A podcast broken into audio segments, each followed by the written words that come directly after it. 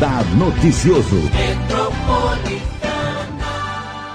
Você sabia que a qualidade do ar tende a piorar na região da Grande São Paulo quando a falta de chuva e o ar quase parado contribuem para o aumento da concentração de poluentes? Este cenário pode acontecer na região metropolitana e também em todas as áreas do estado de São Paulo. E é claro que aqui na região leste, né? Metropolitana, que é o nosso Alto Tietê. Além do aumento da poeira em suspensão, outro poluente que aumenta em dias secos com ar parado é o ozônio. E ontem foi o dia da camada de ozônio. Este é um poluente que surge em dias ensolarados sem nuvens. O excesso de ozônio no ar causa dor de cabeça, irritação nos olhos, entre outros transtornos. Quem nunca sentiu, né? Aquela dor de cabeça, irritação nos olhos, é aquela garganta seca, porque o ar está muito seco. A qualidade do ar é diretamente influenciada pela distribuição e intensidade das emissões de poluentes atmosféricos de origem veicular e também industrial. E ainda exercem papel fundamental a topografia e as condições meteorológicas que se alteram de maneira significativa nas várias regiões do estado. O presidente do Instituto Brasileiro de Proteção Ambiental, Carlos Bocuí, que é ex-integrante do Conselho Nacional de Meio Ambiente, o CONAMA, afirma que o ar que temos em São Paulo e eh, em todo o estado e em várias, vários estados do Brasil está com uma qualidade muito ruim. O que nós temos hoje é uma situação dramática, porque essas queimadas que estão ocorrendo, tanto na Amazônia como no Pantanal, é, esse material, essa fuligem decorrente das queimadas, é material particulado. Né? É, é, os estudos feitos, por exemplo, no estado de São Paulo, da fuligem da cana-de-açúcar, demonstraram que o material ele é altamente perigoso à saúde pública e pessoas que estão em cidades do interior, como Americana, como, enfim, na região de Ribeirão Preto, elas têm o mesmo índice de poluição é, do que São Paulo, né, das pessoas que são submetidas à poluição dos veículos, tá, dos caminhões e ônibus que são poluentes é, em matrizes decorrentes da queima do petróleo, principalmente do diesel.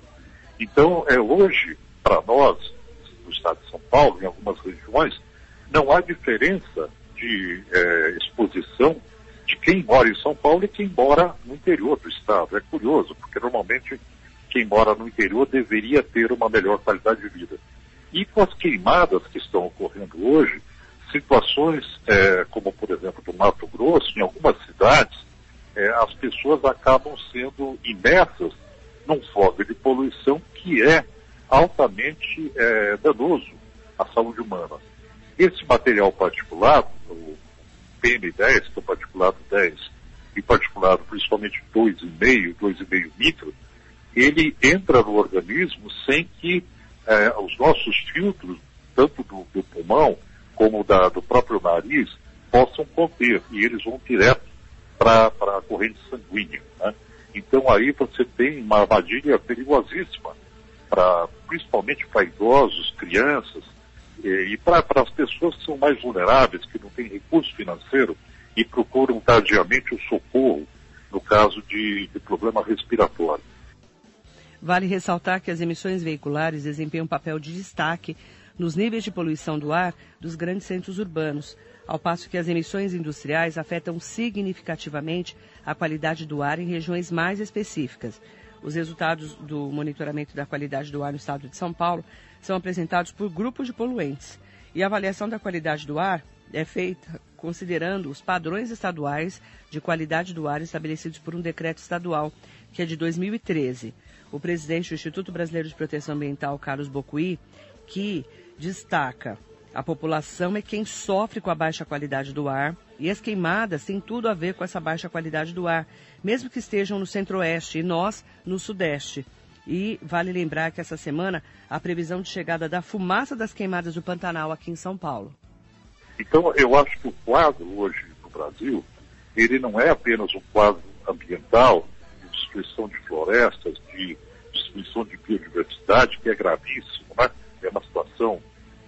terrível pela qual nunca passamos antes, é, não no nível que se passa hoje, mas também com relação à exposição da população que acaba ficando sujeita a esses efeitos adversos e decorrentes das queimadas. E pior, é, nós estamos, pelas informações atuais, nós sabemos que muito dessa degradação ambiental decorre da ação humana, criminosa. Né? A Polícia Federal tem dito isso, que é impossível em algumas situações que o fogo tenha ocorrido de forma espontânea. De modo que, é, além de uma fiscalização de contenção da própria poluição, no sentido de você é, usar o satélite para impedir o incêndio ou a, é, conseguir chegar antes que ele se alastre, tem aí uma outra medida que é a identificação dos responsáveis, os criminosos, que trabalham com essa prática para ampliar suas propriedades, para queimar florestas públicas para grilagem, é, no sentido de coibir o crime, né? que não é apenas um crime ambiental, é um crime contra o patrimônio público. Né? Então, é, eu diria que nós estamos hoje num estado de é, ingovernabilidade nessa área e de caos, né? inclusive institucional, porque as nossas instituições, como por exemplo o IBAMA, que foi criado como parte do, do Sistema Nacional do Meio Ambiente para enfrentar essas situações, ele tem sido desprestigiado, os técnicos diminuíram em volume quase pela metade, ainda tem um problema de acefalia na, na, na própria gestão é, do IBAMA, é, até uma certa complacência do governo para com a contravenção. Né? E isso decorre é, de uma política de apoio né, do setor ruralista, dos setores, eu diria não do, do bom setor ruralista, mas do setor ruralista mais atrasado da mineração, que influencia o governo para que o governo não haja, não faça nada. Então nós temos aí, além de tudo, uma, um problema de omissão da área federal. E ele deixa claro, o Brasil é atrasado nos padrões de qualidade do ar. Que nós temos é, hoje na, no Brasil é uma insuficiência normativa de proteção ambiental, porque o Brasil ficou muitos anos atrasado é, nos padrões de qualidade do ar que eram considerados seguros pela Organização Mundial da Saúde. Nós estamos adotando padrões de qualidade do ar na década de 90, quando a pesquisa científica ela não era ainda suficiente para determinar qual os malefícios que é, determinados poluentes provocavam à saúde humana. A partir de dos anos 2000, a, avançou bastante a pesquisa científica e a OMS lançou novos padrões da qualidade do ar, né? é, logo no início do, do, do, século. E aí, esses padrões nós conseguimos, através de, uma, de um trabalho no CONSEMA de São Paulo e no CONAMA de Brasília, que é o Conselho Nacional do Meio Ambiente, a atualização desses padrões. Só que a, a, as fases de implementação né, na, as sucessivas fases de adoção de padrões intermediários até chegar ao padrão final, que é o padrão seguro, é, foi uma escala adotada pelo poder público insuficiente, ou seja, ela foi omissa com relação ao rigor que deveria ser necessário logo nas primeiras fases, porque quando você exige um padrão mais restritivo de qualidade, claro que todo o comportamento da indústria, toda a política de controle de poluição atmosférica, ela tem que perseguir os padrões, é? para que não haja desconformidade. E como, é, em alguns parâmetros, esses, é, essas metas elas foram muito frouxas, eu diria assim, lenientes, aconteceu que as políticas públicas não acompanharam uma boa normativa para a qualidade do ar que seja segura para a população. Em São Paulo, a CETESB, que é a agência do governo do estado responsável pelo controle, fiscalização, monitoramento e licenciamento de atividades geradoras de poluição, tem 62 estações medidoras distribuídas na região metropolitana de São Paulo, no interior e no litoral do estado. A campanha tem ainda a companhia, né, a CETESB, tem ainda estações móveis que são utilizadas no monitoramento e em estudos sobre a qualidade do ar. Essa rede é ligada a uma central de computadores através do sistema de telemetria e registra ininterruptamente as concentrações dos poluentes na atmosfera. Estes dados são processados com base nas médias estabelecidas por padrões legais e são disponibilizados na hora, de hora em hora na internet. Acontece que os limites de poluição do ar no Brasil são muito mais flexíveis que os padrões internacionais. Aí esses limites não protegem a população, como explica agora o presidente do Instituto Brasileiro de Proteção Ambiental, Carlos Bocuí.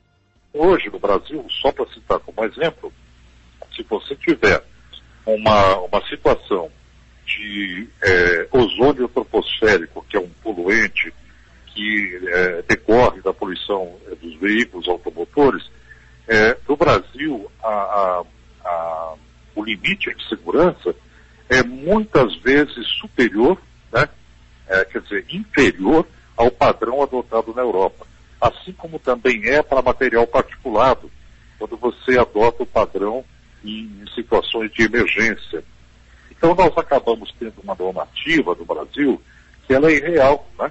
que ela não é, consiste em regulamentação que realmente proteja a saúde pública. E isso foi objeto de uma ação direta de inconstitucionalidade, né? um, um, dispositivo que é de segurança é, é, jurídica para a proteção ambiental é, do Ministério Público. Mas, infelizmente, o próprio Procurador-Geral é, é, Augusto Aras, que é hoje o nosso Procurador-Geral da República, ele acabou contradizendo aquilo que o Ministério Público pedia é, numa posição complacente, alinhando-se com o governo. Tá?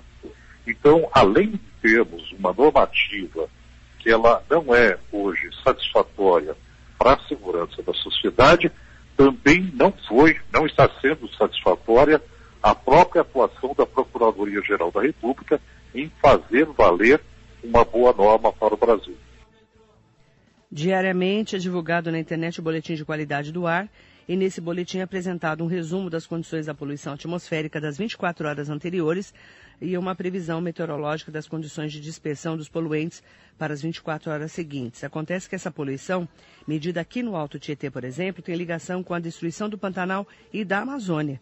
O próprio especialista destaca que devem apenas, eh, todos nós, né, devemos ter a consciência de que tudo isso acontece todos os dias. Nós estamos num momento crucial, porque o que está ocorrendo hoje não ocorre fora de um contexto, né? ocorre num contexto de mudanças climáticas, ou seja, você tem a eliminação de, de situações de compartimentos ambientais importantíssimos para a qualidade ambiental que estão sendo devastados. Então, a primeira medida a se tomar é seguir o rigor da lei, porque aquele que destrói, ele é obrigado a recompor o dano. Tanto na Amazônia, essas áreas que foram desmatadas, onde estão identificados o CNPJ, as empresas, porque o Ministério Público tem um trabalho muito bom nesse sentido, tem que haver a responsabilização daqueles que devastaram para que eles sejam obrigados a pagar a recuperação dessas áreas. Né? Então, toda essa criminalidade ambiental que vem ocorrendo no Brasil, ela não precisa ser apenas parada, ela tem que ser responsabilizada para que se recupere grande parte dessas áreas quando você identifica quem foi que provocou o dano ambiental. E além disso, não havendo essa identificação, deve o governo brasileiro promover essa recuperação ambiental. É dever do poder público estabelecer uma política ambiental de reconstrução do patrimônio ambiental brasileiro. É? Então, muito se fala em soberania. Né?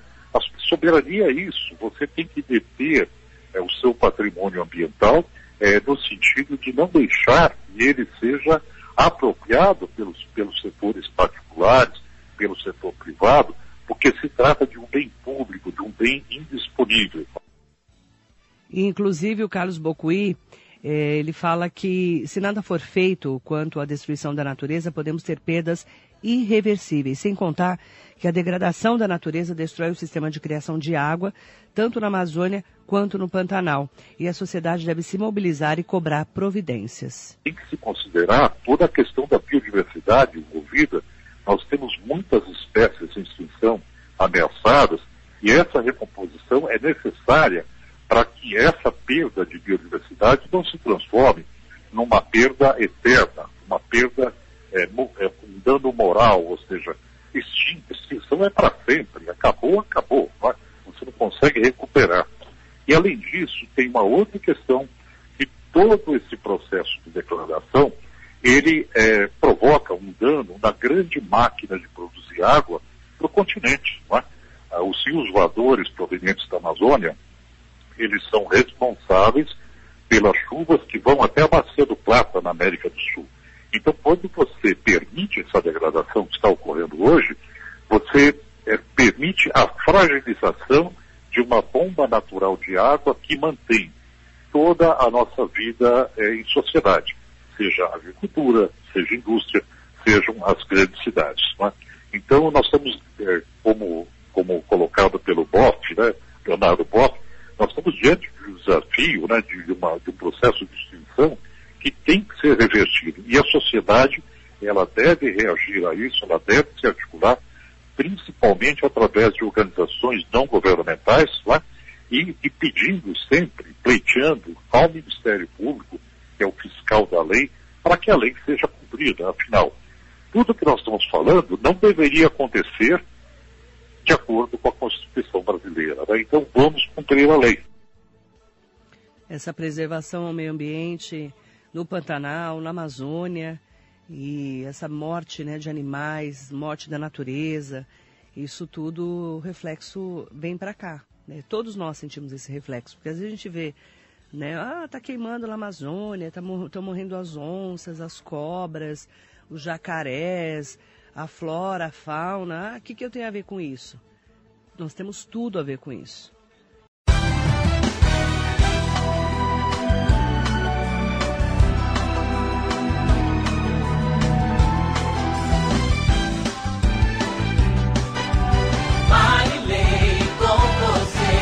Radar Noticioso.